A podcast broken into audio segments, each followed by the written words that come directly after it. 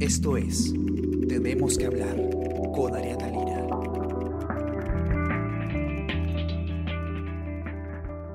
Hola, ¿qué tal? ¿Cómo están? Está con ustedes Ariana Lira y hoy tenemos que hablar del reinicio de las actividades empresariales.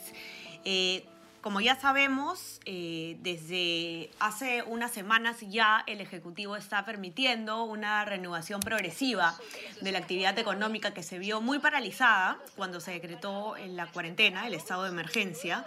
Eh, y ya son muchas las empresas que han solicitado eh, la autorización para volver a operar al Ejecutivo. Eh, pero no, no todas, no todas las autorizaciones han sido otorgadas y de hecho los números eh, no parecen muy alentadores. Muy bien, Franco eh, Balsa, él es periodista de Economía y Negocios del, del diario y la nota que tenemos hoy día de portada es suya y él explica cómo es que se está desarrollando todo el tema de las autorizaciones eh, y, la, reactivación económica de, de, las, em- de las empresas a través de eh, los permisos que se tienen que pedir al Estado. Franco, y la cifra que a mí me llamó más la atención de tu nota es que de las 200.000 solicitudes de empresas eh, que han, han ido al Ejecutivo, han ido al Estado para pedir una autorización para reanudar sus actividades, solamente 10.000 se han tramitado, ¿no? De 200.000 solicitudes, 10.000. Me parece eh, un poquito fuerte la cifra, ¿no? Y esto es en la última semana de junio. Así es, sí, esa fue una cifra que, que dio Miguel Vega Alviar, que es, un, es el miembro del grupo de trabajo de reactivación económica que están trabajando dentro con el gobierno. Y precisamente lo que tú dices es correcto.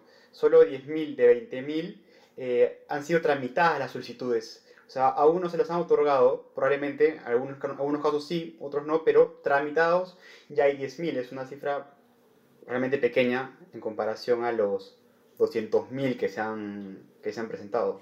Eh, Franco, ¿y por qué está pasando esto? ¿No? ¿Cuál es el, el- el- es un problema burocrático, me imagino, en, en gran medida, ¿no? Y de hecho es algo que se escucha bastante cuando uno ve los noticieros, por ejemplo, eh, que, que existe mucho esta queja de que se está tratando de cumplir con todos los requisitos que, que el gobierno pide para poder operar, pero la respuesta parece que no es rápida, no es ágil y, y definitivamente esto genera mucha, mucha preocupación, ¿no? Eh, solamente un poco para contextualizar, Elena Conterno, que es la presidenta de IPAE, dio una cifra en la cual señalaba que solamente el 7% de las empresas que estuvieron paralizadas desde el inicio del estado de emergencia han vuelto a operar. En, en números podríamos decir que son 13.000 empresas de 190.000 que tuvieron que paralizar sus operaciones y que ahora han vuelto a renovar sus, eh, sus actividades. Eh, sobre lo que tú me decías del tema de las barreras burocráticas, eh, exactamente esto ha generado un impacto importante porque se dan una serie de cosas. A veces las empresas más grandes son las que pueden cumplir con los protocolos. Eh, eso por un lado, son las que tienen, están más organizadas, pero adicionalmente hay otros asuntos en los procesos que están complicando el- la obtención de los permisos. En el caso de Elena Conterno, ella señala que uno de los principales problemas que hay es que tienes que eh, la empresa tiene que presentar, dos protocolos. Uno al Ministerio de Salud y el otro al Ministerio de cada sector. Ok, y son dos protocolos distintos, me imagino. Ajá, entonces eso hace que, el- que se, se demore un poco más todo el trámite. Además de ese mismo problema surge otro, que es, por ejemplo, si tú tienes una, una empresa, tu proveedor tiene otro, otro, otro, otro protocolo que tiene que gestionarlo ante el. Ministerio de la Producción. Lo que, ellos Ok. pro- lo que Conterno propone es crear un protocolo para todos y que todos se, se adecúen a este, de manera que... el- ¿Un solo protocolo para todos los sectores? Así es. Lo que, lo, que, Ya. lo que está ocurriendo, y además ya cuando ya incluso obtienen la, la licencia, es que las municipalidades son las encargadas de fiscalizar. Entonces, cuando la municipalidad va a fiscalizar, interviene a un, un camión, a una empresa, se hacen todo un problema para saber qué le pide y qué no le piden, porque son tantos protocolos de, de cada sector que se genera toda una confusión. Y además de todo el trámite, incluso para presentar lo que hace un momento hablábamos, presento al Ministerio de Salud, se lo presento al Produce, eh, en el caso de las constructoras en el Ministerio de Vivienda, otro al Ministerio de Salud, y, e incluso en un momento y esto se ha ido solucionando, es que las municipalidades además estaban pidiendo ciertos requerimientos para que las empresas implementen. Es decir, entonces en cada localidad tenían que, implementar algo adicional que la municipalidad le pedía. Claro, o sea, tienes un protocolo ante el Ministerio de Salud, un protocolo ante eh, tu sector, eh, el sector que responde tu, el que corresponde tu, tu actividad empresarial, aparte tienes que cumplir con los requerimientos que estés haciendo la municipalidad y así tengas todo listo si tu proveedor no tiene eh, alguno de estos permisos, te truncas tú igual. O sea, digamos, la cadena de producción no está garantizada, ¿no? Sí, eso es muy importante, porque y, eso es lo que me decía el presidente de la Sociedad Nacional de Industrias, que en el caso, por ejemplo, de las mineras, si las mineras vuelven a operar, ok, no hay ningún problema, pero cuando las mineras quieren buscar, por ejemplo, servicios técnicos de manufactura, no lo encuentran, porque quienes los abastecen, quienes eh, son sus proveedores, no, no tienen aún las licencias. Entonces, es importante que se evalúe cómo viabilizar que si una industria vuelve a operar, que también quienes lo, abastezcan, los, los, le den servicios,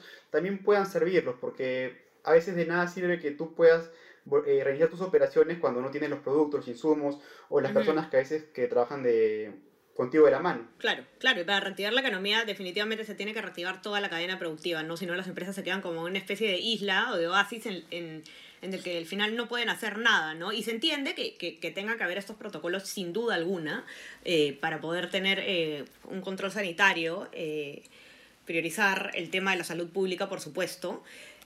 pero de ninguna manera estos protocolos pueden ser, pues, Franco, una manera de, de en la práctica, hacer que no se reactive la economía, ¿no? Porque los números eh, que has mostrado tú en tu nota sí son, son desalentadores, ¿no? De que de 200 mil solicitudes solo 10.000 se hayan tramitado, eh, sí muestra una falta de agilez eh, o de reflejos en, en, la, en la burocracia, definitivamente, ¿no? Y, y creo que mm, no es momento ahorita para, para hacer eh, trámites muy engorrosos, ¿no? Con, con, el panorama económico que tenemos. Has dicho exactamente lo que, lo, has dicho bien, es lo que dice Elena Conterno, que son trámites muy engorrosos y que complican a las empresas y al mismo gobierno para poder dar solución, para poder dar respuesta. Eh, y en esa línea, Miguel Vega Alviar, que es este miembro del grupo de trabajo de reactivación económica, él señalaba que algunos funcionarios públicos tienen cierto miedo de dar cierta licencia o no. Hay, hay también hay complicaciones eh, a nivel de, ¿Ya? ¿En qué se basa ese miedo? Es que cuando evalúan las, las licencias, y eso también me lo... Eso es otro punto que también va, va de la mano, que lo decía el presidente de la Sociedad Nacional de Industrias, es que como hay que verificar tantas cosas, a veces los, funcionarios prefieren mejor ceñirse a la, a la norma solamente, o sea, no evalúan más allá, solamente... en caso de duda, eh, dicen que no. ¿no? En caso de riesgo, dicen que no. claro, porque no quieren tener ningún tipo de responsabilidad por una decisión errónea. Así es. Y en el caso de, de las industrias de manufactura, por ejemplo, que era el, caso este de la Sociedad Nacional de Industrias, ellos trabajan en San Juan de Urigancho, muchas de esas empresas en San Juan de Urigancho, eh, que es un distrito que tiene un alto nivel de contagio de coronavirus. Y uno de los puntos a, observar por, los ministerios es el tema de la focalización.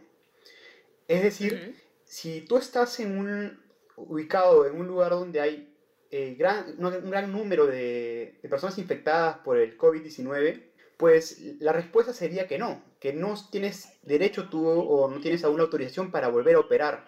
Pero lo que ellos dicen es que son zonas industriales en los cuales no estás con, la, con, las, con las personas. O sea, por ejemplo, él me hablaba de la Avenida Argentina, ¿no? Para un lado están las casas y para el otro está la zona industrial. Y muchos de nuestros... Es una zona bien, bien alejada y, atomizada, ¿no? O sea, no, no, hay gente viviendo ahí, en realidad. Claro, y, y, muchos de los trabajadores no necesariamente son de esa zona, son vienen de otros lados.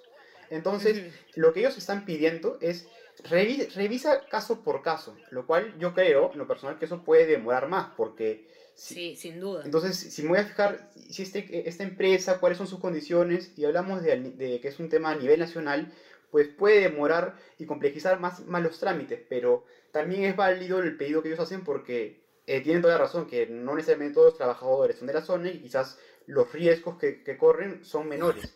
Y que cuentan adicionalmente ya por, una, por un tema de, desde antes de la cuarentena con protocolos más elaborados y los han cumplido siempre porque su industria les exige ese, ese nivel de, de efectividad y de cuidados. Sí, no, sin duda, eh, Franco, es preocupante porque em, lo que estamos viendo como una de las secuelas más importantes, más, más complejas del, del, coronavirus, además de la principal sin duda, que es eh, la, las pérdidas humanas, es la caída, la fuerte caída en, la economía, ¿no? Y el regreso a la, a la pobreza de miles de personas.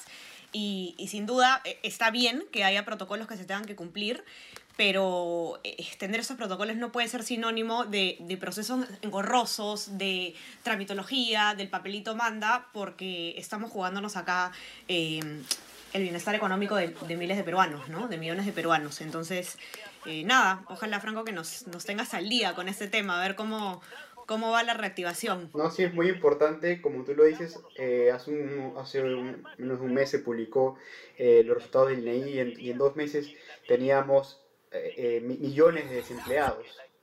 Eh, solamente. Así es. Entonces, solamente en Lima, en Lima. Un, un, millón de empleos han perdido. Así ¿no? es, entonces es importante, el, lo cual no queremos dar el mensaje de que dejemos de lado, restemos la importancia a la salud, pero, pero sí, se puede, sí podemos ser eh, más rápidos en dar respuesta a las solicitudes de las de empresas que están dispuestas no, a ayudar. No son excluyentes las opciones.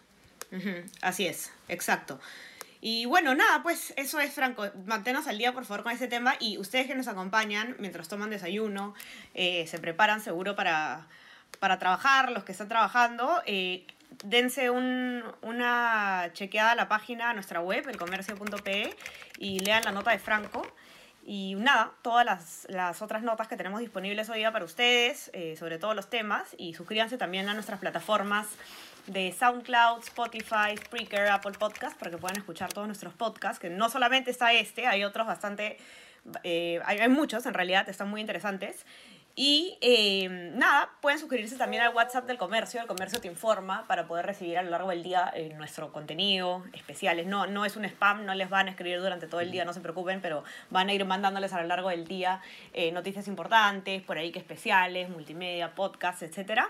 Es una buena manera de mantenernos informados. Y bueno, eso, espero que tengan un muy buen día. Y Franco, tú también, que te vaya muy bien. Muchas gracias, Ariana, que tengas un buen día. Chao, chao, conversamos. Chao, Hablamos mañana. Esto fue Tenemos que hablar. Esto fue El Comercio Podcast.